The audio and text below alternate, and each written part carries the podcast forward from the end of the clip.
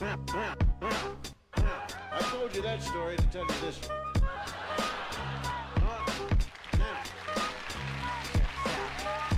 Goes out to my 哎，欢迎收听蓝屏电台，我是十八。哎，我是王小，。哎那么今天啊，我们今天要不要先闲聊一会儿？闲聊一会儿，先聊什么？？聊没有没有什么可以聊的。哎，嗯对对，聊聊聊上一期评论里边不一个话题吗？我记得说嗯有观众提问说什么，嗯你找一下找，聊一聊高考失忆。对对，好像有这有。这个，你干嘛？你真聊啊？他我估计是没听吧，这节目他就他就说一个这事儿啊，我感觉啊，我不知道你怎么，是吗？嗯，我觉得肯定是听了吧，因为他好像标的时间轴是咱们聊那个我的重置人生，是吗？是吗？那段有一个什么高有一个高考上了上了中专，然后想要重新开始自己人生的哦，这么一段故事。这不怎么着？你得邀请人家过来给我们讲一讲这个故事吗？还 是怎么？因为我都不知道他，我我是说，我都不知道他怎么办。就是说我得给他推荐一下吗？还是说给他推荐一下，就是什么一个一个一个番剧，让他振作起来，还就是说让他把他把他的故事变成番剧呢？我就有点不对，不有点不太懂。这不嗯这不就是传统传统节目的那个什么知心姐姐，然后回答观众提问，你就自由发挥呗。中考实力上职中，一个一个一个呃这个一个一个嘴臭叔叔跟一个毒舌毒舌弟弟，他妈这两个人怎么办？我操，我们这个我反正 你你要推荐动画就推荐动画，反正嗯我是觉得你这个甭管说什么什么年代，什么什么什么年纪，都有这个选择择业失败的经历。我我就是是吧？曾经有一段美好的这个未来摆到面前，结果选择了电影，是不是？现在这个、啊啊这个是吧？也也也为了生计，每天进行着这个、这个社畜一般的生活。嗯，，OK，呃，十八肯定、啊，十八反正有光明的未来，对不对？但是我我反正就觉得，哎呦你甭，管你别捧了，我求你了，哎呦，不管选择嗯什么生活，首先你要选择一个好的平台。啊如果说真的要上职中的话，那就选择几个是吧？可能嗯比较有发展前途的。如果说我我我现在带入这个角色，如果我是一个中考失利要上职中的话，我可能会去什么新东方学个厨艺，嗯是吧？厨师界的黄埔军项目是学，嗯，对不对？啊，对，学学学学叉车，对吧？首先你你得保证这个事儿有兴趣，嗯其次你得是保证未来十到多少年吧，你这个这个这个行业是不是有前景的，嗯不要做这种四九年入国军，就是。哎是哎哎吧？哎，时下你哎进入娱乐圈或者说是时下时时时下你你你你进入游戏行业、嗯是吧？啊，做做这种针对针对青少年的游戏，那你这个就等嗯于是又入错行了。而我现在又正好走到了这个人生的死胡同上面。就正好衬托了一下这次我们要讲的这个故事啊，也是一个人间死胡同啊。我觉得这部这部作品啊，当然大家看了标题也知道，我们这期想聊的是这个千寿嘛，电锯人啊、至于这个电锯人到底是如何啊、到底是怎么样一部这个漫画还是这个动画，也就是由这个王小明老师带来的这个真挚的这个啊打油诗，给我们来啊一一介绍一下。每次咱们这嗯个、这个这个定场诗和打油诗，你都不知道我要说什么，但是你却能刚好捧到定捧捧的点。我就在我在想，万一有一天你说的这个前情提要跟我定场诗写的不一样，啊可怎么啊办那啊？我先说，看你怎么圆呃啊。人人都有表达欲，说的话却都大同小异，恋爱和战斗都相差不离，理想和人生谈来谈去讲这些道理。艺术家们的言辞总是在装逼，回头想想都是在放屁。去文学化被扯作表现的大题，到头来想象力只够把那几个意象玩来玩去。俗套的故事让我不知躲到哪儿去，盲目看番把思想封闭。可炼剧的轰鸣却又让我把荷尔蒙唤醒。原来所有的创作都可以突破天际，嗯太多的角色命运让我唏嘘。在这里，情绪根本就来不及铺垫。单纯的少年亦是卑微的舔狗，忘不掉的坏女人，憧憬着地狱里上演奇迹。刚建立起感情的角色，狂奔着走向终点，反预期的情节是灵感，不是创意。嗯没有新的神经病最奔放的剧情创意，创造力并不是装逼，而不是离群所居，是炸裂的脑浆，是飞翔的鲨鱼。本期介绍《电锯人》不算神作，但还是挺牛逼。哎，你是本你是这个自节目以来这个打油诗这个项目 项目启动以来最长的一回。啊，是吗？对啊我你你你每次还掐秒表呢？没没没掐秒表，但我大概知道，就是说你大概应该会说个十五秒，差不多结了。但是你这次说了一个很长，也说明了这个对吧？王小明老师对这部作品的这个非常的喜爱啊。那么，哎哎，嗯那这咱咱们这次又出现定调偏离了。我觉得我对他，你说是喜爱吧，还差点意思。我就觉得他确实挺牛逼的，嗯但是你要说喜爱，我我这这次说到录电台，我开始重新反思之后，我发现他不是那种能让我存留很久，然后说哎真的还喜挺喜欢那种，而是让我觉得嗯好像挺牛逼，给我一些启发。但真正激励我那种，就是一听到这个名字我就心潮澎湃。比如说这个这个《凉宫春日》啊，或者是《小圆》这种作品，我觉得还是有差距的。这个咱们可以后面慢慢聊。好嘞，好嘞。嗯，那么其实先先聊呀，这个这个作者，我先介绍一下这位这个老师啊，叫藤本树老师啊。然后藤本树呢是这个一九九二年生啊，一九九二年生，九二年生的一个日本男性漫画家，出生于这个秋田县的这个仁贺保市的，然后毕业于这个秋田县立人贺保高中，然后毕业于这个东北艺术工科大学的美术洋画毕业课程。这是什么？我也不太不太清楚，应该也就是一个那个科系毕业的。代表作有这个《岩泉》跟这个呃《电锯人》啊。凭在二零二一一年凭借这个《电锯人》获得了这个第六十六届这个小学漫画小学馆漫画少年像部门奖项啊，我觉得这个就有的说了，就先说一下这个介绍啊。第一，这个是他获得的是六十六届小学馆漫画赏的少年像的这个部门的奖项啊，就是我觉得这个就非常的不对劲啊，这个这样的一个东西是小孩子可以看的吗？就是我觉得。如果就是我一开始看这部，就是我先说啊，就是我一开始看这部的时候，我以为这个藤本树老师画的这个作品是一个是一个青年向作作品啊，我不知道你一开始的感觉是，我一开始的时候，我觉得他的画面都有点成人像了，嗯。但是就就你刚才说到，他是这个这个这个少年，呃，不是什么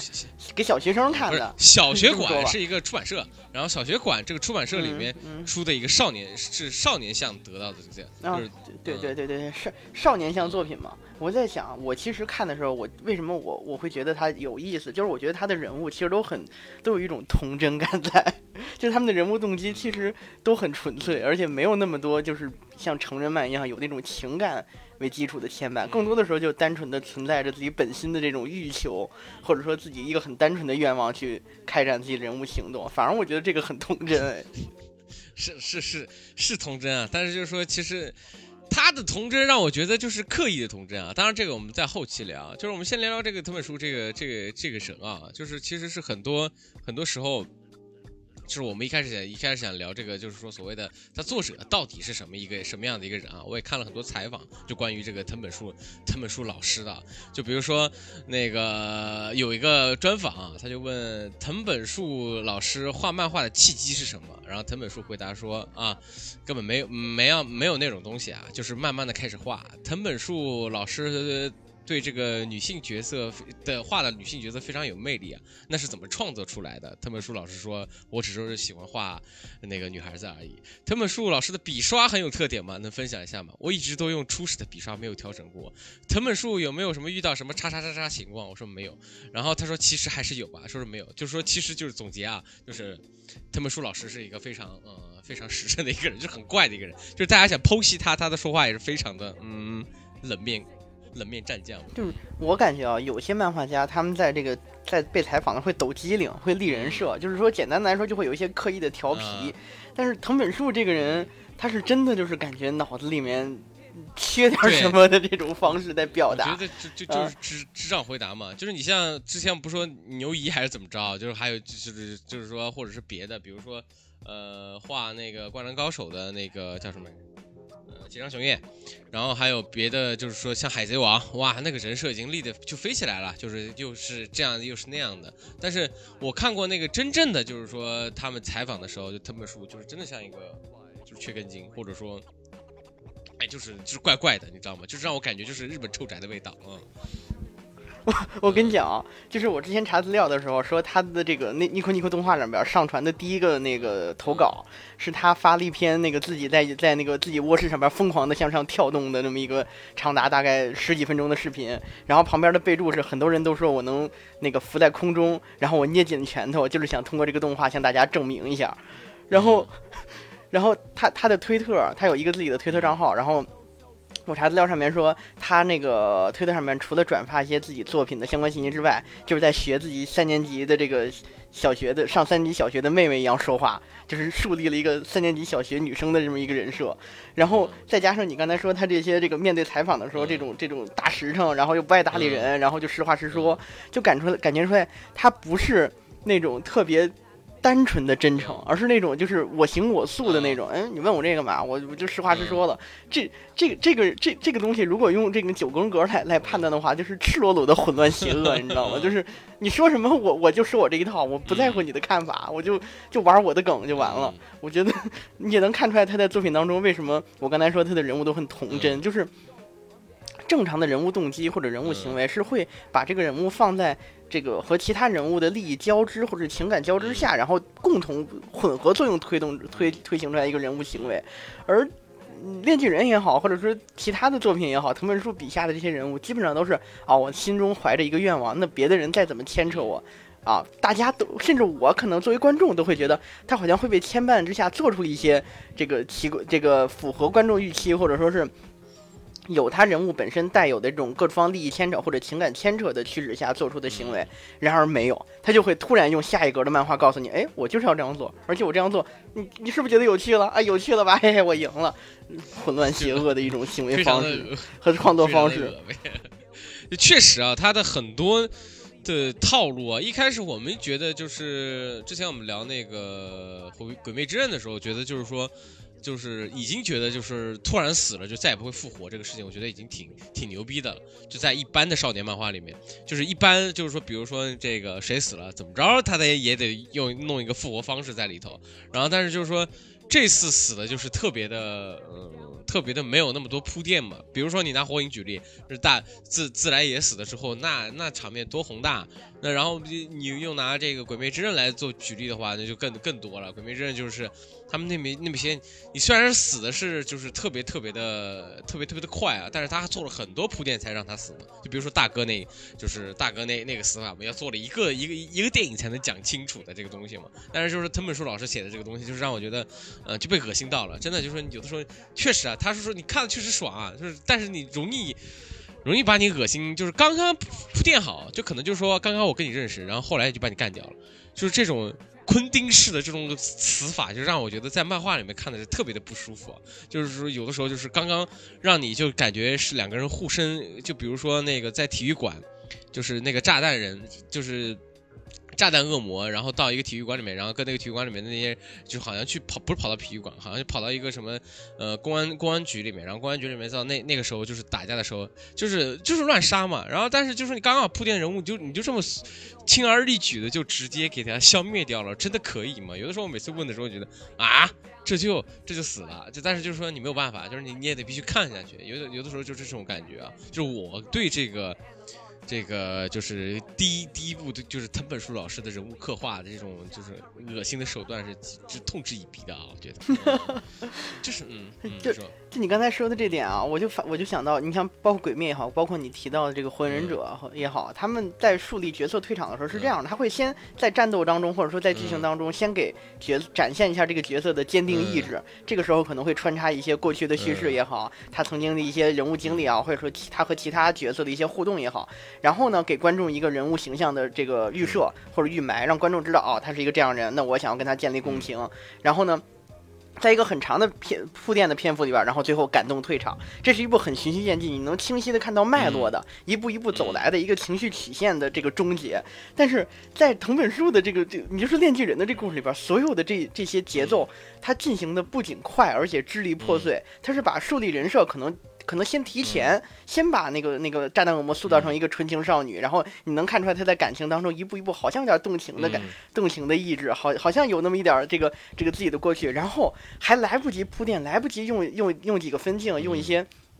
很很长的篇幅去让观众啊感受到他是一个什么人，啪，这个人就没了。而他没的方式并不是那种哎一个一个一个缓慢的缓慢的战斗方式，然后最后那个刀砍下去，半天砍不下去，然后然后开始回忆哎，然后慢慢在水里边沉下去，一边沉的时候一边闪回各种点点滴滴，不需要直接一刀就把你切掉了 啊！这这种干脆利落的方式，还我觉得比鬼灭简直不知道快了多少个自来也死亡了。嗯，就是鬼灭的时候，你就想嗯鬼灭，嗯就是那那个。可以可以自己身体可以变成毒素的那个那个小姐姐，她之后还有一个跟那个在在这个在那么一个死亡之后的，你说是阴间也好，说是其他世界也好，和和另外一个人达成和解，或者说告诉你我继续仇恨的那么一段剧情，而这个藤本树的这个恋曲人当中，他他的他的剧情就是飞速的发展，人死了就是死了，你之后基本上看不到任何对这个人的回忆了。确实，就是，当然后面有一段会也把我恶心到了，就比如说那个大复活的那个啊，当然如果没有看过漫画的，我也就不细讲了。啊，算了，就是从现在开始我们就尽量剧透了啊，就是说这个东西我就我不管了，就比如说最后，就比如说那个电次的那个他的那个老婆，也不是说老婆吧，他的初恋女友复活，然后复活的一大堆人嘛，就各种恶魔就开始全部复活在马奇马手马奇马小姐的手手上，呃，这个就带着，然后就攻击电刺吧，我就觉得这个就是啊，我的 fuck，这是什么？这什么东西？就是好不容易好不容易死掉，怎么又又弄出来？当然我也觉得可能是剧情比较比较好好吧，但是就是说最恶心到我的应该是早川秋，啊、那那个早川秋变成枪支恶魔的那那那一段，就真的是把我哇，这恶心到恶心到的不行，就是真的能把我，就是你怎么可以这么干嘛？就然后还有就是那就是帕瓦罗。你帕瓦的那个他是血之恶魔嘛，然后当那个电刺就是说我要当马奇马小姐的狗，然后别 然后就就是准备在他家里就在那沙发上做一只完完全全狗的时候，突然按帕瓦过来找他，然后马奇马这么突然崩了一下，就直接把嗯帕瓦给干干飞了，然后就是这就结束了。啊、我觉得而且。而且这个时候人物心理，按照平常日常人物心理，我觉得应该可以写一个很长篇的，就怎么样，不说几，起码有两话吧，就是怎么样告诉我电视到底有多么痛苦。就对电视也并不是很痛苦，就是让我看的就是一脸糟心，你知道吗？就是嗯，就只有我体会到帕瓦的那个难过嘛，就是帕瓦好不容易就是是跟电视好像生出那么一点情感在里头了，然后就变成这个样子了，我感觉就是 what the fuck，就是每收看的时候就是。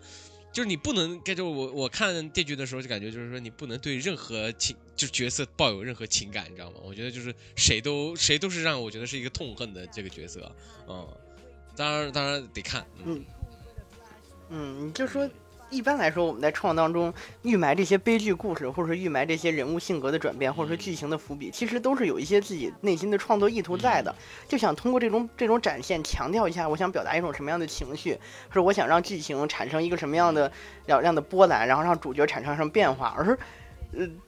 炼巨人当中这个角色的退场，其实就是干脆的丢弃，就是嗯，我的剧情发展到这儿了，我我我的目的可能甚至都不是说想给电刺，或者说想给这些人物一个剧情的推进，我就是觉得这个人物，嗯，他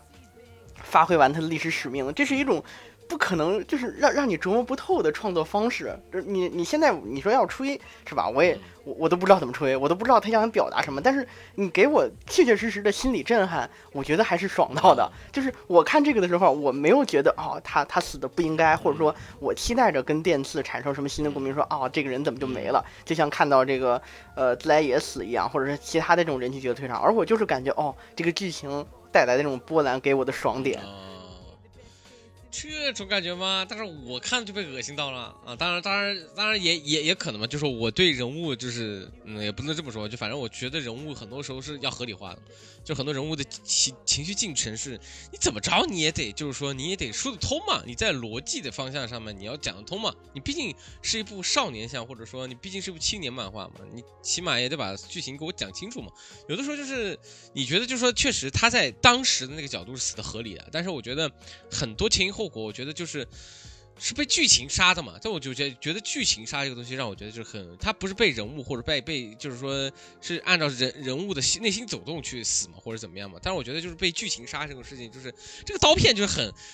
就得记啊，就没有办法。我就是我看的时候是这感觉，我不是就是每次每次让我觉得就是说稍微有好感的人物的时候，他都要给我弄的就是就是超级恶心。除了那个除了那个马西马马西马老师啊，就马西马小姐，就是让我觉得就是说是一个嗯。有点，我到现在都没有很琢磨，能琢磨得透马奇马到底是什么样的一个人啊！我不知道你什么感觉。看到这个，就是我们之前写这个，就是我我想给你写一个提纲，或者说我在给你做这些这个这个剧情分析的时候，我在想，我写到最后的时候，我就全盘推翻，因为我想是这东西没什么可说的，因为我都不知道这个作者他妈到底在想些什么。对，而且呃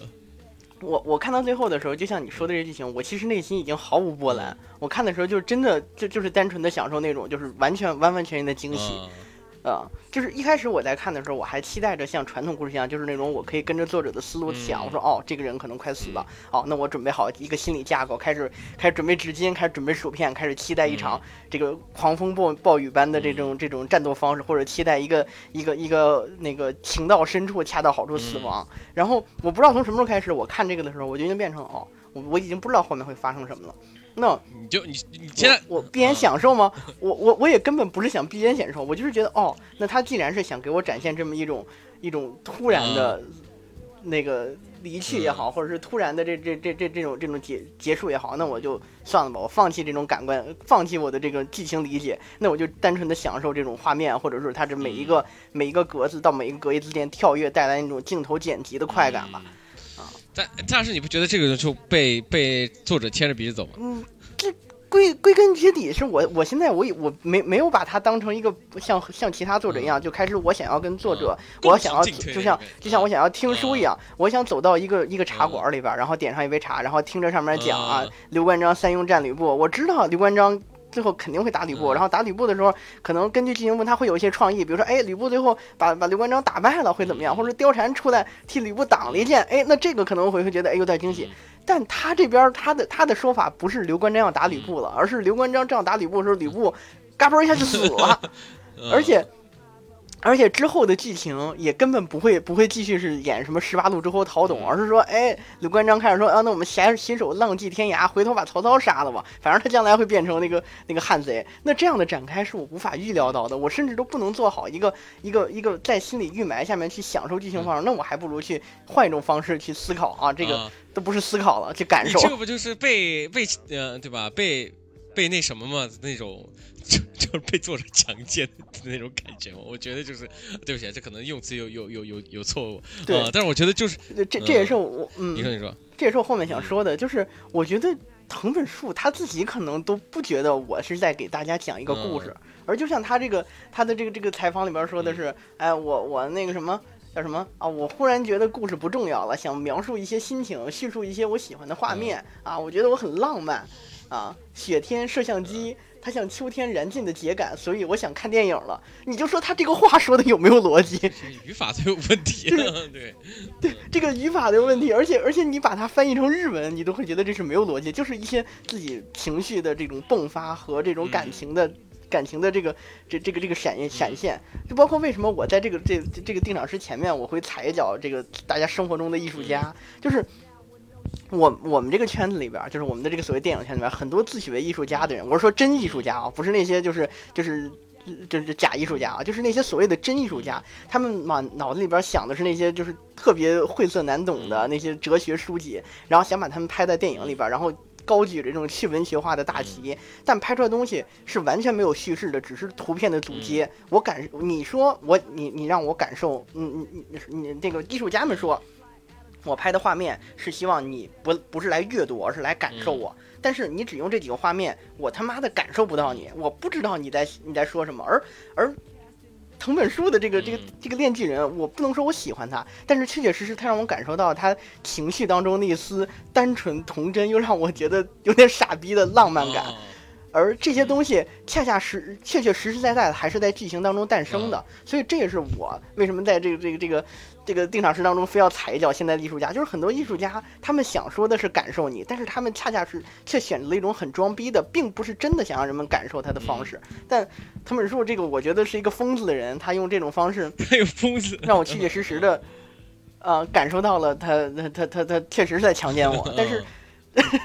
但这种方式让我觉得，嗯，我我可以接受，而且他他用的方式很巧妙，他就在一个剧情里面把自己这些觉得自己浪漫的东西表现出来的，那我可以接受他用这么一种就反剧情的方式，或者说是 突然把我其实根本来不及建刚刚建立起感情的角色退场的方式，因为我已经感受到他这种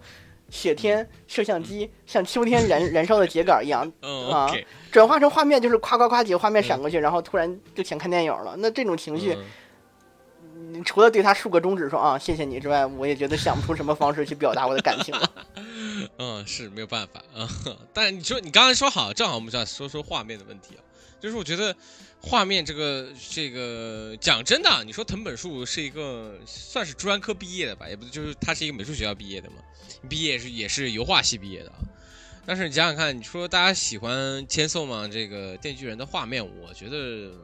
你觉得画面怎么样？我觉得画面就是真的是。就是就就就我觉得还行吧，就可能他画女生的时候我觉得还行啊，就是他画男生的时候就是，啊好潦草。对我我这也是我刚才你说他是学这个油画的时候，我我我说的，我当我当我当时想给你补充一下，就是他他自己说他自己这个小学的时候上的油画班，或者他之前没有受过很系统的美术训练，就是一点点画素描啊，然后从基础做起，他直接去去画油画。然后画油画的话，所以他的感性能力就又被放大了。本来就是一个很很没有很没有逻辑、很不理智的人，然后他就开始在画油画。他没有那种那种一点点积累出来那种科班出身的那种东西。所以网上有人说他就像是拿着那种高规高规格素体摆姿势拍照，然后描图，人物比例基本上不会出错，但是很多。动态或者说很细节的这种这种基本功方式表现不出来，这种表现就给人是那种提线木偶般的诡异和强烈的舞台感，啊，就是就是这这段话，这这个知乎上面这段话，我觉得说的特别好，就是诡异和强烈的舞台感这两点反而让他的那种就是他在这个炼巨人当中塑造这种就是残酷黑暗就血脉纷张，但是又有压迫感的世界变得更加的真实，啊，然后呢？他这种这这种这这种这种诡异感和舞台感，反而又让他的这种人物显得有一种静止的感觉，啊，就是所以说，所以所以说到底，你说他画的好不好吗？就就像我也是认同，我觉得他基本功不行。就很多地方我看的时候，就像其就是我甚至有些有些地方，有几个镜头，有有几个画面翻拍出来，我都感觉像是在看这个当年还没有没没有没有被上岸画家所所所所所画出来的那个一拳超人的那种那种感觉，就是就是。粗糙的不行，就你这东西就就是就是很粗糙的线条，或者说是寥寥几笔勾勒出一个人物，然后你至于把它吹成了啊，我寥寥几笔勾勒出人物就表现了快速的运动，表现了什么？那就是没画好。但是这种方式反而让他的画面有了那么一丝，就是就是该该让你觉得诡异又皎洁的地方有这种诡异又皎洁，但是呢，他的大场面的方面呢，他就就那些大横格页上面画的那些战斗场面，他又很精细，然后又有一种气势磅礴的感觉。我觉得为什么？我觉得他的表现力很惊人，就是因为他把他他的失误的点也刚好做成了一个他他让人觉得他牛逼的地方，也反衬了他的氛围啊。我知道了，就是大概就是巨人的那个所有人物。眼睛底下那个阴影吧，就是那个，对不对？你不觉得这种 就是这种感觉吗？就我觉得巨人是没有眼神的嘛，就所有的人的眼神都是死的嘛，就是那种感觉嘛。特别特别是地名之后那个，当然不说了，就说巨人这个问题。我看我看那个千颂嘛，我看那个电锯人的时候，我真的觉得就是很多平常日常的漫画家，但不管是哪种漫画家，不管说你画的是。L K 的那种宫口系的，他们对于表情，或者说，或者说你就是说寻找平常的那种漫画家，他们对于人物的表情的刻画是一定是相当细致，可能就是在脸那个部分，那个表情那部分要重画很多遍很多遍。当然，我看过这个藤藤本树老师的这个画法，他就是就是连草稿也不打，就真的蛮屌的，就真的真的也蛮屌，就是也不不画草稿，就大概就是怎么样就怎么着了，就怎么样就就画了，也也我觉得到后期为什么会好？就说，你说为什么到后期画画面会好？到后期毕竟有助手了嘛，他画面也可以不用抠那么抠那么细了嘛。然后他这但人人物的就人物这个东西，助手也没办法帮帮他抠嘛，也就只能帮他留下，帮他贴贴网网点纸什么之类的嘛。但是就说你你嗯，他自己说，嗯，他自己说，哎呀，我的助手们都特别牛逼啊，感觉他们他们都特别强。那我除了想除了想到想到更酷的故事，想画的更好之外，没有别的方式。那他画的更好的吗？其实我觉得没什么更好，但是他确实剧情越来越放飞自我了。但他可所有东西开始抠细节嘛，就是一旦一个漫画家开始乱乱抠细节的时候，就代表这个事情就是比较完了嘛。就是详情你去可以去看一下这个剑锋传奇老师啊，就不要再抠细节，容易把自己抠死这个问题啊。我希望啊，当然当然。我这个九二年出生的这个藤本树老师，我估计是应该不会把自己抠死啊。但是我觉得，啊，亏你你不觉得吗？我就我我有种感觉啊，就是得亏他是去画漫画了，你知不知道？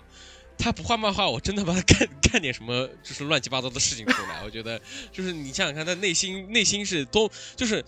往往最牛逼的人内心是最最单纯、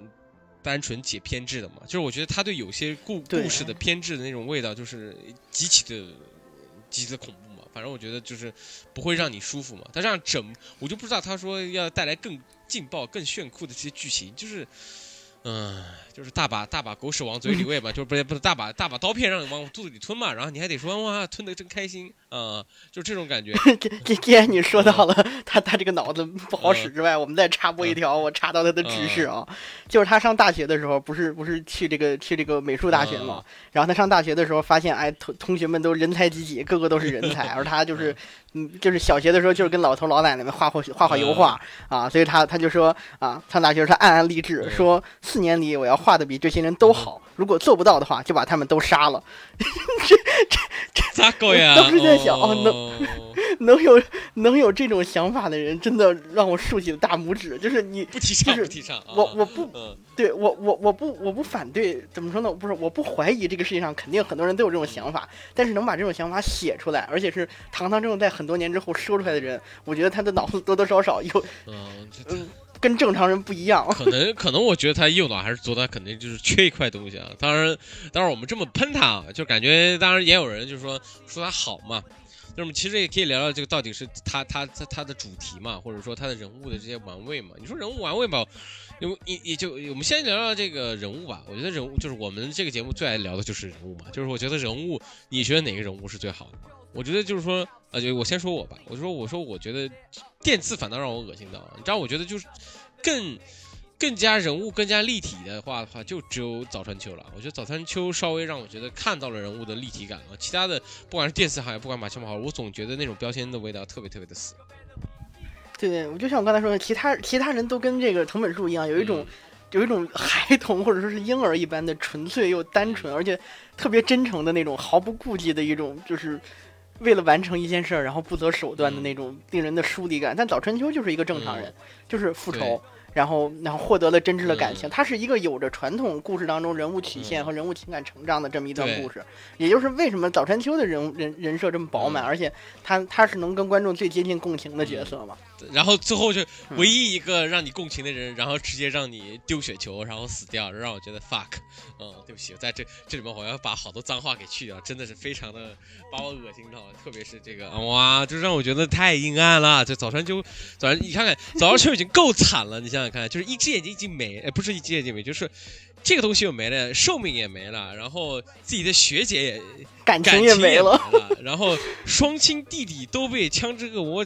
这个都都都都已经杀害之后，又以这个狐狸啊，就比如说跟呃那个狐之恶魔就是签订契约啊，然后狐之恶魔就是就是只要召唤一次，狐之恶魔就要吃掉身体中的一部分啊，然后最后呢，然后又又又变又找好像找的是什么未来恶魔吗？还是还是哪个恶魔？是就可以，好像是、呃、诅咒恶魔吧？对，是诅咒恶魔。诅咒恶魔跟他这个签订契约啊，然后就是就是可以知道，就是知道他后面的三次的攻击嘛，然后代价是折寿啊。就是那个时候，狐狸狐狸呃狐狸恶魔出现的时候，就是已经告诉他他已经没剩多少年了，然后他再弄就只剩三年了，然后就这样还要去复仇。我说这个人是已经就是。就是为复仇冲昏了头脑，让你觉得已经对这个人物已经是够可怜的了，你知道吗？就让我觉得极度的痛苦。我觉得这个人是一个在仇恨之中生长、生存、重生之中生成长的一个人，我觉得是非常非常痛苦的一个角色。但是最后，我希望就是说，要不然就给他一个痛快，就是事事情不成功啊、要不然就要不然就是呃由由电刺老师把这个枪支恶魔给杀死，然后他最后。我他妈藤本树他妈给我搞搞出来，就是说他变成了枪枪支恶魔啊！就是死后变成枪支恶魔，就是然后最后又被他最好的兄弟电次老师给杀掉了，哇！你就恶不恶心？我就觉得这个就是这个人物，你说是有玩味，我真的是我被玩味嘛。就是我们总是期待能跟这个观众，能跟这个剧中的角色产生共情，嗯然后也也期待着像哪怕是悲剧也好，能至少能看到角色在努力之后能够有所回报，或者说他们他们能够至少。以某种方式得偿所愿嘛，就包括说大家看的什么《窦娥冤》是吧？希望最最后也六月飞雪，然后沉冤得雪。但是在 这也就是为什么我写到最后，我都把那个那个自己的人物分析稿给撕了。就是你这些东西是一种，就是在这个剧情当中是一种不可知的方式，嗯你就是单纯的被被被作者所玩弄。他给你构建这种剧情陷阱，就是哎，你们期待着他能够得偿所愿或者什么，那我用另外一种方式啊，最后是死了吗？是死了、啊，枪支恶魔是被消灭是吧？但是他变成了他最讨厌的人，嗯然后整个故事当中，你看到他。这个早川秋这个角色不断的在失去周围所珍视的一切，嗯他获得了一些东西，然后又慢慢失去，这种单纯的展示给你看，而同时呢，还不是那种就是我小时候看余华的《活着》。那个就是就是就是福贵儿不停的哎，这个不停的奋斗，或者骆驼祥子不停的这个想想攒钱买车，结果失车又失去的方式，最后被折磨的人不人鬼不鬼，而是就这样渐渐的就就彻彻底底的失去了一切，这种方式让你。实话实说啊，当我看到早川秋这段的时候，我其实心中已再无悲喜。就是还是那句话，我看的时候，我甚至连这剧情的享受都享受不到，我只是心中有点玩味感，就是，嗯，那你还能给我展现出什么幺蛾子？那他既然 都都这么惨了，你就继续玩我吧。你玩了之后让我看看，哦，原来可以这么编，那我觉得也可以。我靠，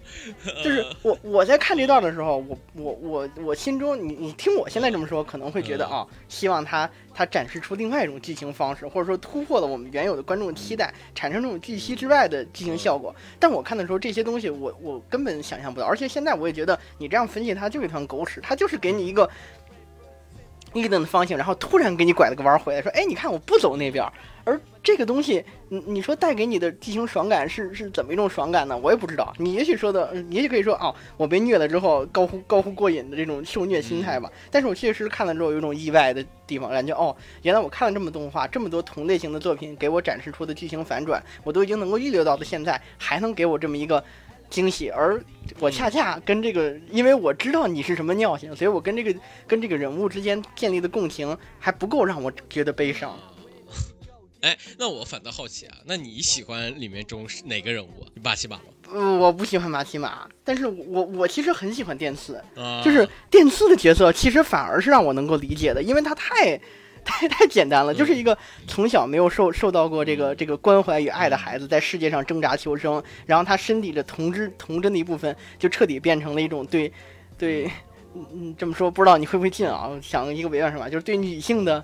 女性的的追求啊，一开始是是想想摸胸想接吻啊，一种单纯的肉体上的追求，然后渐渐变成了，哎，我想要获得一段感情，我想要就是就是缺爱获得一段一段恋爱，对，就是不断的追寻爱，然后对爱的爱的理解又逐渐的的获得，想要获得更多更高层次、更深层次的满足，然而而这种满足最后又变成了哦，原来他的爱是被利用的，那个若即若离的大姐姐喜欢的是是他身体里的另一个人，或者说或者说追求的 嗯或者说嗯。而而他在追求过程中又没有给那个那个他想要追求大姐姐任何一丝正面的情感体验啊，就这种这种不停的搞砸，但是又不停的心怀着热烈去追求的这么一种 赤子之心，让我觉得，嗯。不能说让我看到了曾经自己不懂爱却又又渴望爱的自己，哎因为我我因为因为我是吧？因为因为我从小是吧，从小从小我对我对这种事儿就就就就很很疏离啊 但是嗯，你说你说，我看到他在追求爱的时候，我真的感觉到了一种，哎，原来想要想要获得爱的人是这样一种心态。嗯而且啊，这个时候我再插播一插播一条他创作时候的指示啊，因为他他曾经说，他上学的时候，他在他那个总是被这个班里和学校的女孩子欺负，把他的自行车推倒啊，但是内心却又非常幸福。呃，怎么说呢？就这种受虐的心态，恰恰恰恰如其分的又反衬到了电次和他的那些女孩子的这个交往过程当中的那那种那种感觉，嗯就是哎，心里面痒痒的，然后被女孩子捉弄了，是吧？观我看的时候，我我觉得大部分观众肯定跟我一样，就是。哎，我被捉弄了，我有点气，但是内心深处看到这种画面的表现，那种暧昧的氛围，而且是又带有一丝色气的这种表现形式，让人心里面还有一丝痒痒，觉得好像还挺爽的这种感觉，啊就拿捏的很到？位。我怎么觉得这个嗯很臭宅啊？你不觉得吗？这个这个也不是臭宅吧？我觉得这个，但你算你去就是说。这种细节，这种方向啊，就是如果你大但凡啊，就是你在平常有日常恋爱的这种感觉的话，会有这种感觉吗？反正我感觉就是啊，当然可能是我的问题吧，但是我我我嗯。我觉得啊他他撩拨的点确实有些地方有点刻意，比如说哎，这个摸你一下耳朵，啊然后让嗯。让你让你嘬一下手指，但这种方式我觉得，嗯，可能是因为我的审审审美层次相对比较 低啊，我最近老是来看番嗯剧，就是哎你啪叽摔一下按到胸，我觉得比那些啊，啪一下按到胸，然后他打开门看到在洗澡，很高级。啊。而且你要这么说，你看马奇马这个角色，他不是那种传统的，就是你像像哪种啊，就是那种你单从形象上不是那种零二那种，哎，穿着小裙子，然后然后有有有有有有个丝袜腿这种，他一直在穿裤子，然后穿的是那种衬衫，然后从来没有裸露过身体的部分部分吧，好像。就没有用这种很那什么，而是那种若即若离，就是以他为主，就是。我撩你是以是我我站在我的角度去去撩你那种方式，我觉得反而有一种高级感。啊，但是你不觉得那些套路也会觉得，就比如说你递棒棒糖那那那次，然后喝酒那次，然后不管怎么着，我觉得有些确实啊，对，喝酒那次我看的时候，确实觉得有点有点故意投怀送抱的，就是我感觉。嗯，这是个人想法啊，我自己觉得我我期待的这种动漫女性，就是那种哎，这这这也是为什么我喜欢成熟大姐姐吧，嗯可能就是那种就是不是你来撩我，或者说你用意外来来触碰我，而是我主动去撩你，而我不是。我可能是单纯的喜欢你，或者说我可能是对你有有所图，但这种方式是一种很高级的，就是灵性嘛，你是不是让你不这意思啊？明白的，就是姐们儿灵性你，姐们儿就是点就接你牌子呗，就是我就是对吧？你知道这这个这个这个感觉吗？就是它是由它是由上至下的那种感觉 w e c a l a v i s m 嘛，就是这样去去挑嗯挑拨你嘛，然后你会带来这个这就跟刚才他说的那个上学时候被女孩子们欺负，推倒自行车，内心却非常幸福一样嘛。啊，我我我我上初中的时候也被 也被女孩子欺负，但是我内心确实不幸福啊就是啊。但是我现在回想起那段经历，可能是我人生当中和和女孩子嗯非亲嗯非友、非妻非女的嗯女女这个妙龄少女接触的最近的一段时光了。嗯，回想起来还是觉得 有点气，但是还是有一点高兴的。天，我感觉你你你也你也指定有点毛病。行吧，行吧，行吧，我们跳到下一个环节，就是为为什么就是为什么喜欢这个电锯人？刚刚你也说了很多啊，就是如果就是说我为什么会喜欢电锯人，就是我一开始看电锯人的时候。嗯、怎么说呢？你说他的阅读的质感其实很好，就是就是刚刚我们也说了，被被嗯被嗯被去就被去强奸，或者说被就是被被迫去观观看下下面的剧情啊，就是它的阅读质感，它就是让你不停的，你之前我们聊过嘛，就是说你看漫画是有自己的阅读配速，就是你可以按照一页两页慢慢翻细读或者扫读嘛，很多漫画大多数的漫画都是扫读，就是其实我觉得很多，就是说就是因为它的让你你眼睛的停留时间大概在两到三秒，或者说更更长一点五六秒，因为没办法，因为很多漫画的它它给你的这个的所谓就是延迟快感就到这，然后，然后到你就看藤本树的这个千颂漫的时候，你就会不得不停的翻，就是因为他的第一他的字，就是感觉这个人文学水平也不够高，我觉得就是给我给我的感觉，我看的是是日文的，也没有写多，就是我这个日文虽然也不太不是说非常好，但是就是说我看我看的时候就已经。看纯日文都已经没有什么问题了，就是其实也没多大没多大难特别难的日文，就非常的简单，基本上你扫读就能能 get 到信息啊，不像某些这个，就比如说这个全职全职猎人的那个，就是跟跟写小说一样那种感觉了，就是那种文字，第一文字文字少，第二是以画面带带剧情嘛，就是很少用需要去讲话才去把剧情带过，有那种感觉嘛，就是这一点会让我觉得，嗯，确实会会，就是说如果我我愿意看吧，或者说就是我喜欢看吧，就是我会可能会因为这个事情去继续观看下来，因为就是说你他的阅读质感，就是说已经在很少有这样的人能做出来了。不管当年当年就算我看那个就是。跟那个约定的梦幻岛，就是那那那那部原原作漫画的时候，我觉得已经很规整了，漫画又很画的很规规整整的，画的很齐，就特别像早期的那种阿基拉啊，他们那种就是用分镜线弄得非常非常非常规整，然后所有的东西用做诱导线啊，做什么东西，我觉得都是特别特别好的。但是就是就是藤本老师啊，就是完全也不管什么诱导线，就是什么画画的什么三分法呀，或者说画画又怎么样去切格子啊，什么这些技巧啊，都都也都都也不管啊，就完完全就是随心所欲的画。我觉得也真的是这一点让我觉得让我惊讶到，就是说漫画的另外一种可能性吧，漫画的一种另外的表达的可能性。对我们刚才说了我们所不能理解的剧情的表达性，然后现在要说漫画的表达性，我感觉给我一个感觉就是我的阅读节奏和其他漫画不同一点，就是我觉得其他漫画可能要三到五格去讲明白一个动作，或者说一一一一一一小段事儿，但是。我看《炼巨人》的时候，我就这样往上翻翻翻，我可能他二到四格就就就就讲清楚了一个事儿，或者一个事一一一一个一个一个一一小段故事吧。他把传统漫画当中用来就是过渡的那格抽掉了，让我产生了很大的那种跳跃感。我觉得这也增强这种剧情，就是哎上一格还无事发生，下一格突然就毁天灭地，突然就就就就角色离场。他有留白嘛？那种感觉。他有留白嘛？嗯他留白还很恶心那种留白，就是让你就是最恶心的地方就是不告诉你，然后只告诉你一个结果。就别人我们愿意看的是过程嘛，他直接就是下一场就是人头就人头落地了，你知道吗？就比如说我们见见面，然后就比如说那个之前那个剑之恶魔啊还是还是弓之恶魔，然后就是就是他一个蕾丝吧，好像是是我记得好像是是是什么样的一个恶魔，就是啊是枪。应该是剑之恶魔吧，反正就是那工匠吧，就那那个中国对对对对那个就那个就是第一次来来日本，就是对战的时候，就一开始见，然后啪啪啪啪啪啪，我原本以为要有什么战斗过程了，他先给我一个大场面，然后接下来就是人头落地，我吓着，你知道吗？就是你也真敢要省画面，我觉得就是有的时候你可以就这些这些过程一般都是漫画家非常喜欢画的地方，因为你可以展现出人物的这个强嘛，就是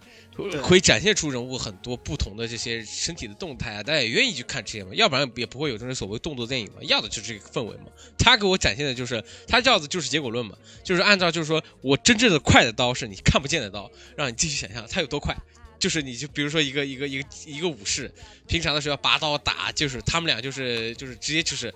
站两个人站在一起来，砰一个声音，然后这两个人就一个人中间就已经倒下来了。到底牛不牛逼？你感觉好像也挺牛逼，但是说到底怎么牛逼你也不知道。就是我觉得这一点也挺酷的。嗯，就是他所有的战斗都是在瞬间完成，根本没有战斗的战斗的这种进行，就直接说哦要开战了，好，下一秒嗯就直接切战斗结果，直接省去了观众们可能觉得少年漫当中或者是战斗漫画当中想要出现那种哎拳拳到肉，或者是龙珠，或者说是那个那个啾啾里面那种欧啦欧啦欧啦欧啦，然后然后你打我一拳，我打你一拳，你放个大招我放大招，全部省掉，就是告诉你哦他赢了，他输了，而这些赢和输了呢，又放在前面那种很长的对某些角色的铺垫上面，就比如说哦枪之恶魔多强多强，然后出场的时候啊那个大横幅一出现，然后一大堆人，这个瞬间解决了多少多少人，结果瞬间就没了。对。就刚好用这种这这种瞬间结束方式表现了哦，原来实力的差距嗯。如此明显。嗯。我觉得你说他他他这个让观众没有爽到吗？我确实觉得他爽，他在这个点上几乎没有爽点。但是呢，他比起那种啊啊，我我我放一个大招，你放一个大招啊，你我刚才放大招是其实是我的小招，我还有一个大招啊，那我刚才放大招也是我小招，我还有一个大大招啊，我大招中还有纠结奥义。我觉得比起这种套路化的表现形式，你这种 你在方式说死神吧？不能说，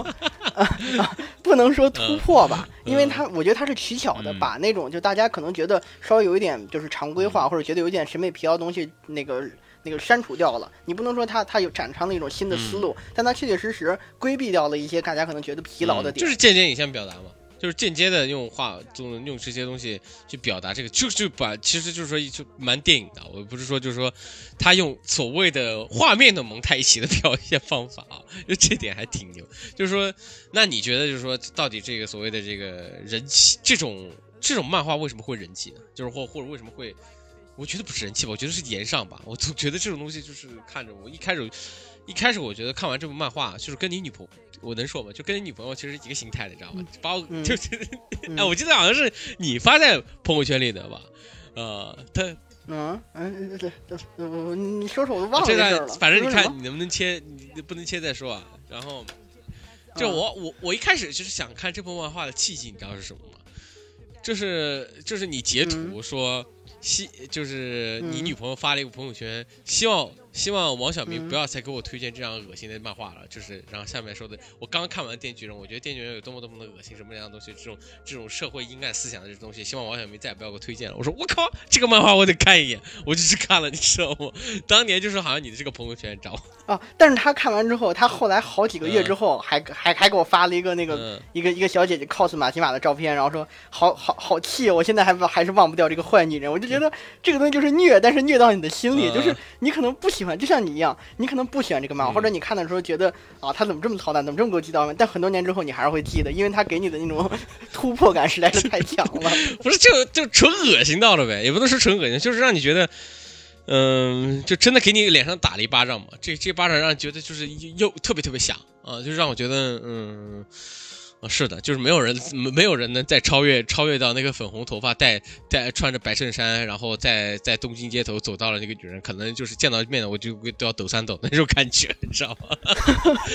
就是那种要起鸡皮疙瘩的，你知道吗？当然啊、我也喜欢这个小林家的龙与服，他们也是口巴亚西，他们哦不是他们那个口巴亚西还是很好的。当然就是说马奇马就再说了，哎，你不聊聊那个刚刚我们聊说那个就是枪支恶魔杀人的那个画面，就是我之前不是听你说那个枪支恶魔他不是写报名字嘛，他不是说那个名名字嗯。是他们家里人那个，他们好像是不是他们家，好像是他们那个那个出生那个市的名单儿嗯啊，直接从电话簿本儿他妈嗯抄的。我觉得这个这这个人，你说他是是他是想喜欢玩梗吗？我觉得他和咱咱们私底下这和和我那种喜欢玩梗玩人还不一样。我这种玩梗玩人是建立在别人的这种这种了解别人，或者说，哎，我了了解你张十八，哎，那我就把你是吧是吧逗弄逗弄你是吧，把你把你把你写在日记里，把你写在这个这个故事里是吧嗯？但是他不一样，他是。哦，我都不了解这个人，我用一下你的名字，或者说我把哦你给我的感觉就附上，就是哎小学时候姑娘欺负我，那我现在就把这些姑娘塑造成 我想画的女孩子，是吧？无差别啊，他是以嗯我为主，以以以以以他本人为主，而不是以以以这个这个他想要塑造的对象为主的。而我就相当于来说就是一个很传统的这么一个创作者，我还是喜欢以我的这个描绘对象为主去创作人物的。但他以他这种方式，就是我现在就看写到现在，我就想他就是一个很离经叛道的这么一个创作者，所有的这个创作方式，他不按常规常规的观众期待或者常规的创作流程走，而就是一种。对原有的大家固有印象，或者说固有的创作的这种你说是局限吗？但我觉得它没有局限，因为因为因为这个东西还没有发展到到电到发展到到一潭死水吧。但是对这种东西一种对背叛和突破，让我觉得，嗯，我不能看，我不能说他指明了一个好的方案，因为确确实实我看的时候也有一些不舒服的点，但他确确实实给了我一种耳目一新的感觉。なるほど，耳目一新，嗯，确实耳目一新啊，就是， 唉，就是强强强吞一坨翔嘛，就是，嗯，那当当然就是说，这个是你觉得是商业漫画吗？我我一直觉得没有办没有办法去定义啊，就这部这部作品，我之前跟之前跟这个别的别的人聊过，也是说，你到底怎么样去规定这个？千颂嘛，这个《电锯人》到底是什么样的一部漫画，真的很难定义啊！就你只说它是一个青年漫画，确实啊，它的血腥程度或者说它的这种反社会无差别的这种程度，真的可以到这个青年漫画左右。但是像你刚刚说的，就是他对人物的刻画描写什么东西，都是非常的直给嘛，就特别像一部少年漫画，或者说，与其说少年漫画，特别像一部王道系的少年漫画，就是其实他的人物还是。没有那么就是，如果就是按邪，应该是王道里面的邪道主角，你知道吗？就把邪道邪道的那堆人啊，就是全部塞在一起了。就比如说那个《全职恋人》里面的小丑啊什么之类的，就是全部塞在一起了，就把那些所有的里面就是你觉得人物有具有具有那些所谓的电影里面的小丑特色的那些人，全部塞进去了，就没有一个人是讲逻辑的，没有一个人是就是，当然你说早川秋以外啊，没没有，除了早川秋以外，没有一个人是被束缚的。我就用这种、这种表达方式，就是其他人、或者说我们正常人，可能在这个人生当中会面对各种各样利益牵绊，或者会觉得，哎，我这件事不能干，然后或者是我在别人的影响下我这样行动，但是。炼巨人里边所有的人都是，哎，我想干什么就干什么，所以我觉得这根本不能算少年漫。少年漫看这个，那那还对啊，还了得我觉得这？不行啊！就是我其实我一直特痛恨的一点，我觉得这东西不能被，就是你可以偷偷看嘛，就是大家一起去提倡这个这个这个电锯人这个事情，会让我觉得对青年影响，呃，对对对少年影响是不是特别不好啊？我觉得就是如果我觉得啊，就是如果你一个上青少年说你特别喜欢，你特别喜欢火影忍者，我说啊你是个乖孩子，你特别喜欢死神，我觉得你是乖。你说你特，你说一个十六岁的小孩子跟你说你喜他喜欢电锯人，你你你你心里怎么想？你 说就是 我觉得，我觉得他，我我不说他在日本，我觉得他在日本成功和在和在国内成功其实是一样的，都是在网络时代这种大环境下，他的角色的这种单纯感和角色的言行，在我们这种网络传播各种迷因爆炸的今天，成为了这么一种病毒式传播的源头。你看那么多玩梗的，那么多把角色各种截图截下来那种爆言，截图截下来说，哎，这这挺有意思的。你网上流传那么多表情包和梗图，我觉得就是因为网络的存在，让很多可能他他规避就是那些就是如果他他放在这种漫画漫画书上连载，可能传统的观众看两眼就骂了，他可能根本不会活下去。但他在网络上的话，很多人很多喜欢这个点，或者说地级片爱好者，或者说对他这种东西他吃上这一套的人，然后看完之后觉得爽到了，然后开始传播，然后开始觉得哎这个翻真这个这个这个这个这个漫画真好看，然后渐渐他就获得了现有的成功。我觉得这是时势造英雄，所以你说他商业元素或者说商业漫画是什么，我就在想可能。呃，一个创作者他本身就是从这个观众群体的角度去出发，然后创作观众群体想看的作品，那可能这个就是一个商业作品。但是，如果这个创作者想的，他不是观众所想的，他想他他或者说他领先了观众所想，他引导了观众所想，他他写他他创作出了一些这个观众预料之外的作品，但是获得了商业上的成功，那他还算商业吗？我觉得应该也不算吧，就是很多，就是我觉得是一个就突然爆红的一个，就是在其实这部漫画在一开始刚一八年出的嘛，就是一开始好像也没有说特别特别火，然后后来是成为了那个呃，也不是在纸质漫画，纸质漫画我，确实就是在那个日本的在 App 上面，就是在那个 APP 上面会有那个就是变成条漫，就大家按条漫看嘛，然后就是然后稍微火了一点嘛。直到我觉得就是近两年啊，就是它完结之前的那几年，就是正好是疫情嘛，然后，然后我不知道是不是，当然我不能归于疫情啊，就是病毒式的传播，你知道吗？就是我一个，我刚刚也想跟大家就是我一个，我写写剧本的那些朋友啊，就是喝酒的时候，喝酒时候带了本《千颂》嘛，带了本《电锯人》，一边喝着他的，一边喝着他的大威士忌，然后一边一边在那边捧着一本《千颂》漫看。我说，他说我原本他是看那种。就是日常文学小说的一个一个一个男孩子，他给我看了一本《电锯人》，他跟我说，真好看，真的非常好看。你永远体会不到电刺到底在想什么，就说你永远不知道电，就你永远你能体会到电刺，但是电刺到底怎么样，什么东西，他就觉得他能体会到里面的悲伤跟那种所谓的人间疾苦，你知道吗？说 这个就过分了。嗯，我如果我觉得如果我觉得体会到了，我觉得就是那就。你也想成为一只狗吗？就是我觉得看了我也是一脸 一脸一脸糟心啊！就是可能就是，嗯，我不知道你怎么想。反正我身边的人，大家，嗯，我觉你说说，我好像能理解你这个朋友，就是他他是忠实于自己的欲望。当然我这是强行理解啊，就是我你要说他感受到悲伤、人间疾苦，这我感受不到。但是我感觉到就是这种啊，我。我我注定成不了电次这样直接的，不是说我想成为我喜欢的女人的狗这种这种想法。那我们是不是就是被现代社会的这些条条框框给给牵绊了嘛？让我觉得哦，我不能这样做，因为我有尊严啊，我有。你这么理解的太恐怖了，你这也不是反社会了吗？社会需要约束啊。但是，但是我内心的真实想法就是，可能我就是想做一条狗。那那。那我我肯定是不能这么做嘛，但是我从这个漫画里边，我感受到这种迸发而出的自我欲望的但是你想看，就是说，呃呃，我打断你一下，嗯，你先说，就说他塑造这种世界观是一个极其像毒品一样的世界观，这种世界观其实你在你在后期，就是说你确实是完成不了，就是大家会在这个这种世界观里面去逃避，往往这种世界观逃避之后，就是就是千千颂嘛，只是这个这个电锯人只是开头嘛，就是这样的作者到后面就是大家会就是说按照。分析嘛，就是这种漫画会越来越多，以这种漫画越来越多，它对社会的影响，或者说它对漫画塑造的影响，会有太多乱七八糟的事。因为我们是在一个所谓剧情系统里面生生长的一个，就是如果按按按我们电影电影电影角度走，它有剧情系统。它有也也有很多这个乱七八糟系统在里头，你把所有的系系统给我弄得拆的乱七八糟的，然后大家现在都要学你的乱七八糟的这个风格，你知道吗？就是大家现在都要学怎么样，到最后就是怎么样恶心人，然后才会才会变得特，才会成为一个人气漫画。我觉得这样的话，就是我觉得这个就让我觉得，嗯。这这这就就涉及到我跟你另外一个分题了。我觉得《炼炼巨人》的成功或者《炼巨人》的创作是不可模仿的，就是正常的人不可能有这么多莫名其莫名其妙的想法，然后创作的主人公们有这么莫名其妙的发言，然后神经病般的行动，然后同时呢还有这种纯洁的爱恋与真挚的热情。所以为什么这就说到刚才为什么我觉得《恋巨人》好看啊？这样我忘了说了，就是这个。这个这个这个主角电次，他因为他之前过得太太惨，然后所以他的整个行为动机卑微当中，卑微当中又有那么一丝可怜。然后这个世界观残酷黑暗，然后充满阴谋。但是让这个男主，这让电次这个男主是吧？虽然有很多龌龊的想法，但是单纯的又有一些可爱。我觉得这种很复合的，你你咱们平之前经常分析这个分析那个，说复合的主人公，复合的剧情是吧？但但这个东西。你现在说你也觉得他是复合的主人公和复合的剧情，但是这种东西你能模仿出来吗？你再创造一个黑暗世界观，有一个纯粹的主人公，那你我觉得你无法再有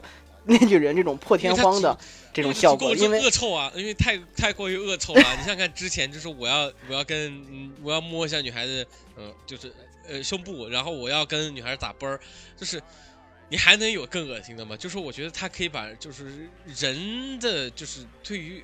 所求的那那股爱啊，当然就是我现在哇被你套进去了，就是确实第次这样的一个一个角色无法被模仿，但是我觉得就是说还是有其道所循的。当然就是说它可以变得更恶心，就可以变得呃你懂的，就可以往往往李帆那边走了，你知道吗？就当然不不提倡了。不是你你要你要这么说啊，我觉得纯粹的神经病作者才能创造出纯粹的人物，纯粹的人物才能感染到已经不再纯粹的观众。但是。你要想象，你要想象不那么纯粹的神经病病的作者，或者说相对来说正常一点的作者，他可能画出的角色就像我们上一季新番里边那个女友成堆的那个男主一样，他他想要给这个男主的荒诞行为当中找到一丝怎么说呢？好像是义正言辞的光明磊落的点，就是说啊，我虽然脚踏两船，但我同时同时是吧？我不想对不起你们任何一个啊，我我我是一个不中用的男人，但是我还是想让你们两人获得幸福。但电次肯定不会说这样的话，电次就是跪在那说啊。我说实话，我不仅想要一个女朋友，我想要五个，甚至我想要十个。这这这种东西，我觉得，嗯，第一，一般的作者是创作不出来的，或者说你模仿的话，你绝对模仿不到这个纯粹的灵魂，或者说是你没有那个一根筋的那种脑袋去创作出一个这么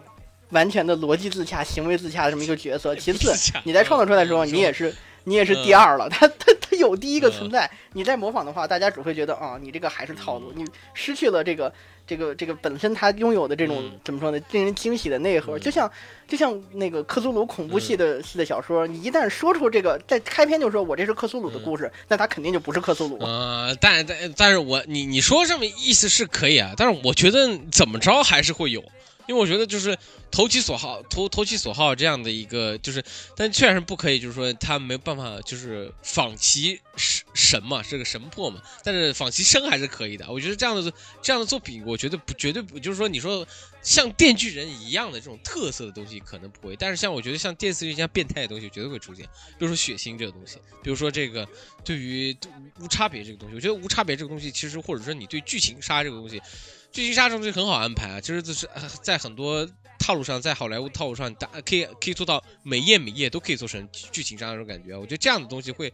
就是会会让人觉得，就是你现在去追求这样的没有铺垫的这种快感之后，嗯。当然，别的别的可以这么做啊，就是但我觉得这样的话，就是所有的人，就所有的作品会变得没有质感嘛。但是这是我的，我最好是我觉得是像王晓明说的那样，就是说不不能被模仿，我觉得这是最好的。但是我希望就是说别再出现另外一部千颂嘛，或者说让藤本老师，他不是他不是最近画一短片，是画一个什么恋爱的漫画，你有看过？那我就看了《岩泉》啊，最近是什么呀？名字叫什么？回头我可以看。让我让我让我眼，我看一下。哦，叫什么？蓦然回首。我操，蓦然回首这个名字一点都不像他。就是一百四十三页呢。嗯嗯，反正反正你可以去看一眼啊。有时候好像最近是一个纯情漫画，当然我希望他画画纯情漫画挺好，就不要不要不要再去。他画他画纯情漫画会怎么画呀？我靠！我看完之后一定要要要要要看一看这个怎么怎么说，因为我是觉得他他就是，因为我觉得他就是我我我实话实说啊。他可能那个蓦然回首真的会是蓦然回首。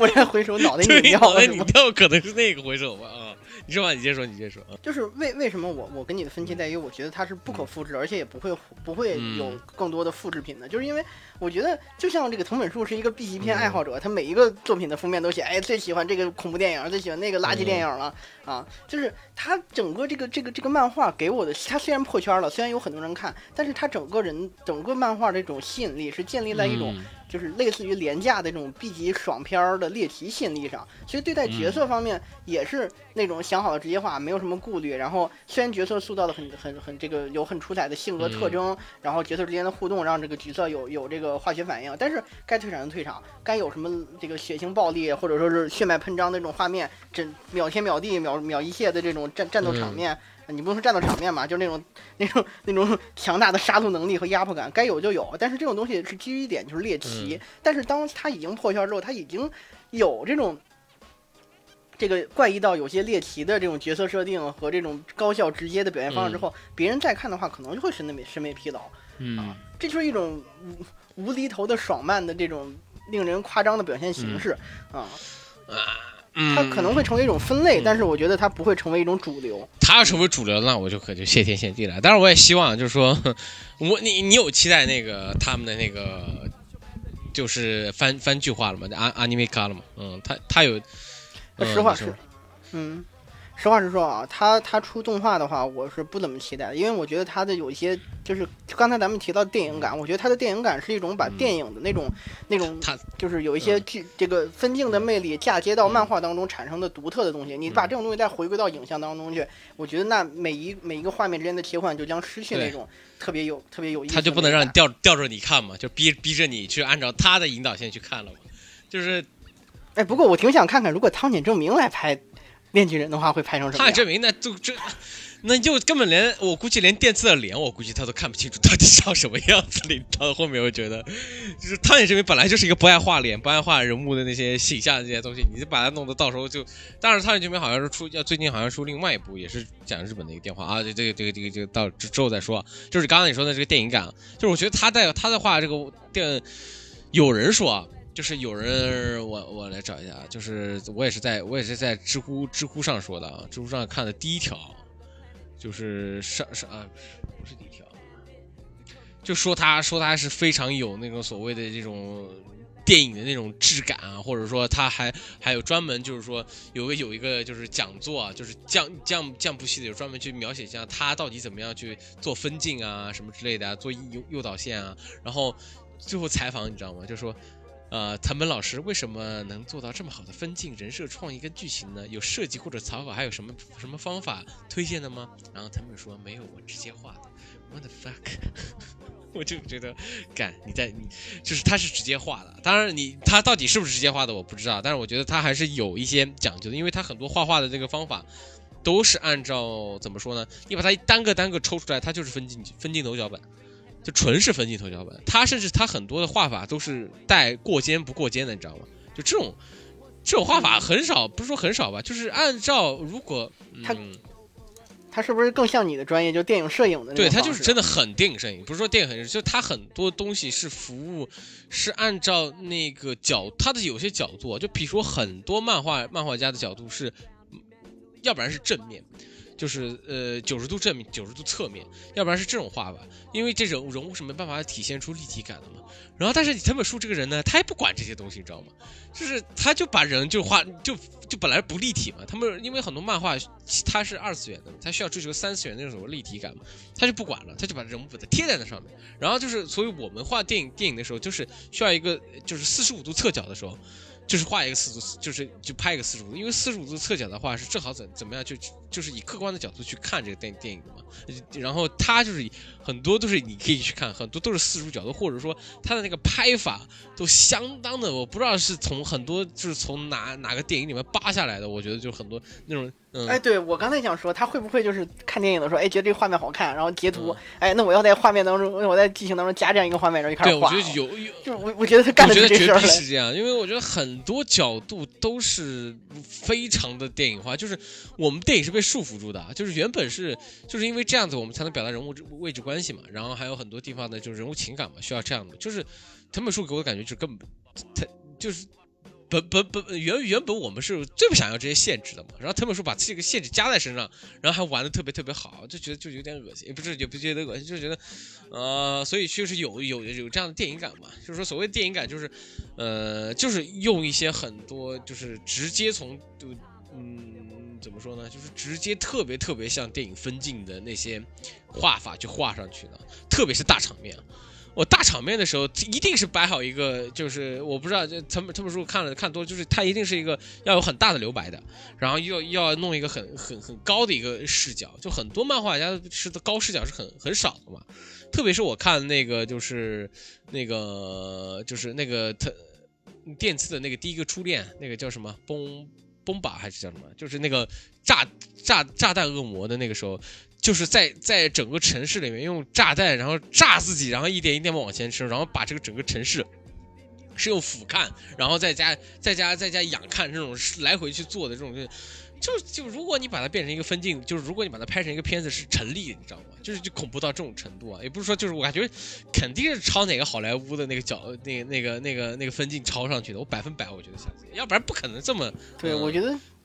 就是这种现在从九零后开始逐渐掌握艺术创作嗯大权之后，就这种复合艺术，就是我可能是一个漫画家，但我喜欢看电影，嗯是吧？我是个 B 级片爱好者，然后我是个拍电影的，可能我喜欢看漫画啊。呃，是吧？这这种多种艺术爱好者的混合的这种造成有艺术融合，我觉得一定程度上吧，虽然你降低了一些这个审美，但是你提高了观众的审美趣味，就在这当中能看到一丝其他艺术的融合，我觉得这其实是一个很有意思的点。咱很有意思是很有意思啊，但是嗯怎么说呢？嗯，对，而且说他他做那种镜头畸变，还有对对对对天崩地裂、血肉横喷的这种设计，然后这很多时候我就感觉他的他的镜头在这个嗯电影当中，就是、就是把这个电影镜头在这个边在在在在模仿或者在发挥，有这种嗯。就是吧重复格，嗯。然后在这个这这个就是从这个人物当中不断的这个、嗯。这个在什么从那个酒店当中穿堂而过，同一个画面里面，然后有好多这种大特嗯。写，然后然后那个剧情当中的这种这种几个画面间的闪回，还有首尾嗯。呼应，都成了他这个表达故事氛围的拿手好戏。拿手好照抄好戏吧？我感觉他是找找助手，可能就是找助手躺在地上，然后拍一个马奇马的俯拍，然后拿一个相机拍，然后拿 畸变，他可能就是用一个二三二三米米里的这个这个电镜头，然后直接作为硬性畸变的吧？我可能我我是这么我是这么恶恶趣味理解啊。当然你说去从从电影质感来说啊，就是说。他又不像电影，你知道吗？他用电影的方式告诉告诉你一个，就是就是反套路啊，这种这种这种套路这些东西啊，然后加上你想要看到那些画面。其实你讲真的，就是说他是有做做很多省略的嘛，但是他每一个画面讲真的都是都是必须的，就是你缺少，就是他已经把所有的画面把它降低到最最低限限度了，就是如果你再缺这些画面就不行了，但是你再多，你可以往上多，嗯。但是你就说他这是已经是最低限了，然后他玩这种最低限，他每一个篇章都玩这种最低限的时候，你就会你会觉得这个人也是真的有点有点恐怖，嗯嗯，说嗯怎么说呢，就是非常的精准吧，嗯。就是能拿捏到我这个画面中想要把把握想要弄什么，而且我觉得它就是一种，就是我们在创作当中，或者说我觉得啊，就很多时候我们我们有些时候有一些、怎么说呢，心思过、过重，或者说对对读对观众的猜测过、嗯。怎么说呢，过于呃怎么讲呢，就是特别在意观众想什么，所以我可能嗯。觉得，哎，这个表达不清楚，我要多多去用几个方式去强调，嗯。比如说用一个特写，或者说。用用这个这用这个演员的表演去强调这个事儿，但是我觉得藤本树在画《面具人》就没怎么想观众会怎么想，就是哦，我觉得这个这个帅我就画出去了，他不在乎观众会不会 get 到那个点。哇，最恶心，所所以就是说，就是我们在一定是，就是你说我们做创作为创作者啊，你作为剪辑，我作为这个这个摄影，剪辑得看他到底他的情感流动怎么样嘛。我们摄影看到时候我们表达到底清不清楚嘛，我们能不能拍到他到底在演什么嘛？就藤本树根本不管这些事情嘛，就是都不 care 嘛，就是你说他是鬼才吗？就你觉得他是我，你不能说让我觉得是鬼才，嗯他可能根本就没有在嗯想啊，像像我们正常想啊，这个画面要表现什么，重点嗯在哪儿，所以我跟那一个要什么呀？就是或者说。我我们哪怕是想要情嗯绪剪辑，或者说我们想要用情绪去塑造一个氛围的时候，我们也会想一些很有逻辑的、很有道理的去去，理顺这个事儿。但是我觉得他就是像刚才说那样啊，我喜欢夏天的风，秋天的雨，那我就把这两个接在一起。我不管你 get 不 get 到，get get 到 get 不到，你任人嗯评说吧。就这种就是我行我素的创作氛围，就就导致就不应该火，这个 你知道吗？啊，你说，呃，不是，就是呃跟就是尴尬的不是你，那就是嗯我。get 到的，如果是我的话，那我就爽到嗯；get 到，如果 get 不到的话，我也会从其他的方方式里面去 get 到那种氛围。我觉得这是一个综合综合各种各样的细节造就出了一个集体成功。哎，那那你看了《岩泉》也是这种感觉嗯，我觉得岩泉的话，其实我觉得岩泉画面比面具人还要精细。是吗？？啊，他他是越来越放飞了吗？对我我我我反而觉得可能是以画岩泉那时候，他还他至少想在这个画工上面做的精湛一点儿，就是画的话还是很很精细的。但是炼巨人的话，真的有你有些点，就是感觉就是寥寥几笔的线条、啊，就是我甚至我可以直说，我觉得他就是在偷懒啊，就是就是没有那种很很很扎实的凝重的，就是画这个人或者说人物的细节。然后你你说他这种方式是有意为之还是刻意为之？我觉得肯肯定是就是偷懒，嗯。但是他确实 那行也能看这种，嗯，这这种这用用这种跳切，还有用这种就是就是省略，让这些人物在简这个很简单的这种寥寥几笔当中产生了一种灵动和飘逸的的的感觉啊，让让产生了那种就运动的速度和镜头感吧。实话实说，他就是在瞎鸡巴画，然后反杀了。就整个故事就是就是随便放了，哎，我我喜欢这个调料，我喜欢辣椒，哎，我喜欢花椒，我喜欢牛油，哎，然后一块儿就就扔出来炒了一盘，但是他妈的炒出来，他他就成了的。老干妈混着十三香的这种这种调料，然后让你吃了之后欲罢不能。OK，行行，不不是这你再讲就是又变成又变成就是怎么样去整死这个这个这个藤本树老师的问题啊？就是你就是我们像两个正常人在剖析一个神经病，你知道吗？就是我觉得这个 这个就是就没有办法剖析，就只能说他真强，嗯，就是加上你说。偷懒，你说确实是是是是没少偷懒啊，就很多地方我觉得偷懒的可可特别特别是台词，就是有的时候我觉得台词很重要的时候，他可能就是那么寥寥几笔就给你带过了。但是，对他没有很重复的去说一个事情，或者说是用长篇的叙述，怕观众听不懂，怕观众 get 不到。哎，我觉得这特别酷，所以我要好好的讲给你听。而就是说，哎，我这么说几个点，说，哎，我说枪啊，我说，哎，这个这个恶魔死了之后就会消失，我就告诉你几个信息，你自己用这些碎片化的信息整理出一个啊，可能我我我我不需要明说的故事。我觉得这种创作方式，所以我我我说到最后，我觉得这种创作方式可以让很多人借鉴，或者说让我们去思考一些，呃不是，不别思考能说思考，就是如果单纯的。嗯，看，但从审美角度来说，我觉得这个东西可能可能你看了之后，就是我反正看、嗯看《链锯人》，就是就是看了之后，我觉得哎好像挺好看的，我就完了。我觉得这个漫画很牛逼，然后我可能也会思考一些它的这个这这个这个画面表现的方式啊，或者说哎这个格子和这个之间的这这个剪这个这个衔接我怎么用到我的剪辑里面啊？我觉得这时候挺酷的。但是你要说这个东西，这个这个漫画带给了我什么？带给我什么人生的思考，或者说让我让我久久不能忘怀？就像我刚才说的似的，是很多动画带给我的感动，是那种我对人物命运的唏嘘，就是说啊。啊，原来他这么惨啊！原来他的这个这个这个人生轨迹这样，但这个《变巨人》之后没有，我看完之后我就忘了。这早春秋是惨吗？你不说，我可能都想不起来他他这点事儿啊。电电次这纯真吗？哦，我说说想想试试哦，他一一辈子在追求爱啊。马奇马是个坏女人，是吧？这些这些人物到最后已经变成了一个很符号化的形象。你哪怕或者甚至在网络迷因爆火的今天，我有一次跟跟跟跟另外一个人聊。然后我发了一张马奇马的梗图，然后他直接就说啊，这个坏女人。我说你也看《链锯人》，他说我没看过《链锯人》，但我知道马奇马是个坏女人。就是这个东西单纯的，现在《链锯人》就单纯的变成了一种就是就是不一样的漫画，或者说是漫画原来可以这么做的一个符号，而这个符号给你的给你的可能更多的这个这个这个这个叫什么收获是哦，原来可以这样，而不是说。嗯，他给我的人生或者给我的心灵带来那种感触？当然，我跟你的还有一点不同，就是我觉得这样挺好的。就是看漫画是图一个乐，看动画是看图一个乐。我看了之后觉得爽，那也就够了，对不对？那我不跟你争，我觉得很多时候是是需要一些啊，哦，我不跟你争啊，这个行，我嗯，这这期是一期放飞自我节目，我们也尝试一下用放飞自我就瞎鸡巴聊的方式去。去哎，怎么着？我我我算安利了《链锯人》吗？我感觉我没有哎，我就是觉得嗯，这个挺好，大家可以推荐一下，然后也期待一下动画。我我其实真的很想看看一个这么放飞自我的漫画拍成动画拍成什么样。感觉预算挺高的。对，因为因为我觉得它带给的人的这种，就是我觉得是那种就是看了很多漫画或者是动画的人想要看到不一样的东西那种惊喜，所以大家才会。而且他的剧情塑造，你说他这种纯粹的人，几个纯粹的人之间迸发出的化学反应，我觉得不亚于几个复杂的人之间产生那种爱恨纠葛。哎，嗯，就是我有一个单纯的目标，你有一个单纯的目标，但我们两个目标都很单纯，而且我们都不会动摇的时候，那我们产生的这种化学反应。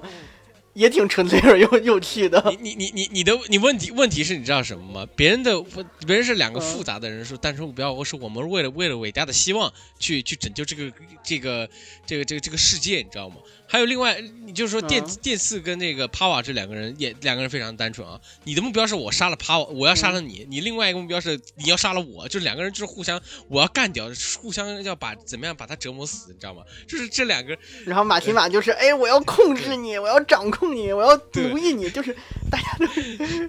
这个就不这个单纯是单纯，但是是这个是邪恶的单纯，你知道吗？这不是你懂吗？就是我觉得这个 反正就是这种，你知道什么游离于常理之外的故事，然后给给又给角色们设计了一个相当极端荒诞的角色背景，然后这个世界也是一个也是这样的环境背景，所以里面的角色在精神和行为上都很奇怪，但是。你还说到这成他这个作品独特气息的一部分，让你看到这种就是，就是，而且这些东西吧，这些让你觉得不能理解，但是又又又成它独特技术，还包裹在一个很有商业噱头的这么一个一个一个剧情上面，就是啊，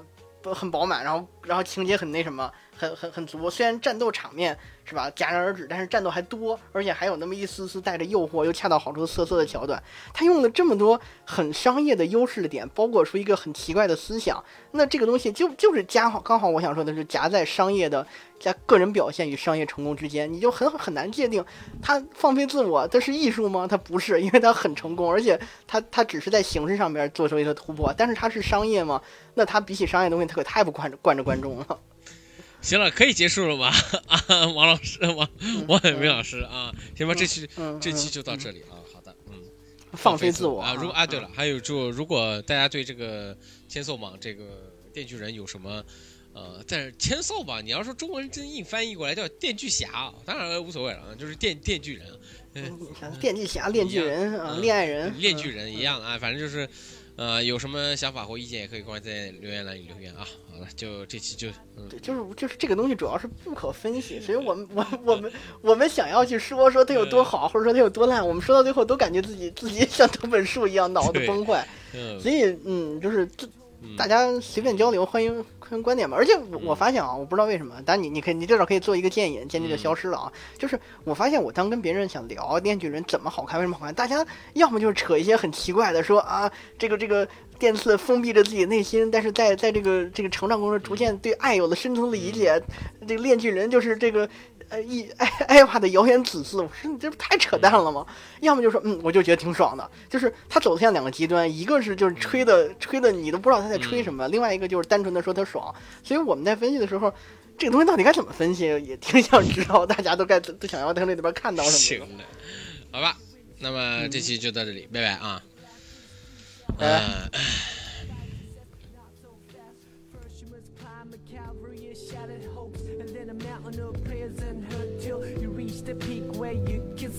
dark abyss below. Then you let me know if you have what it takes for a leap of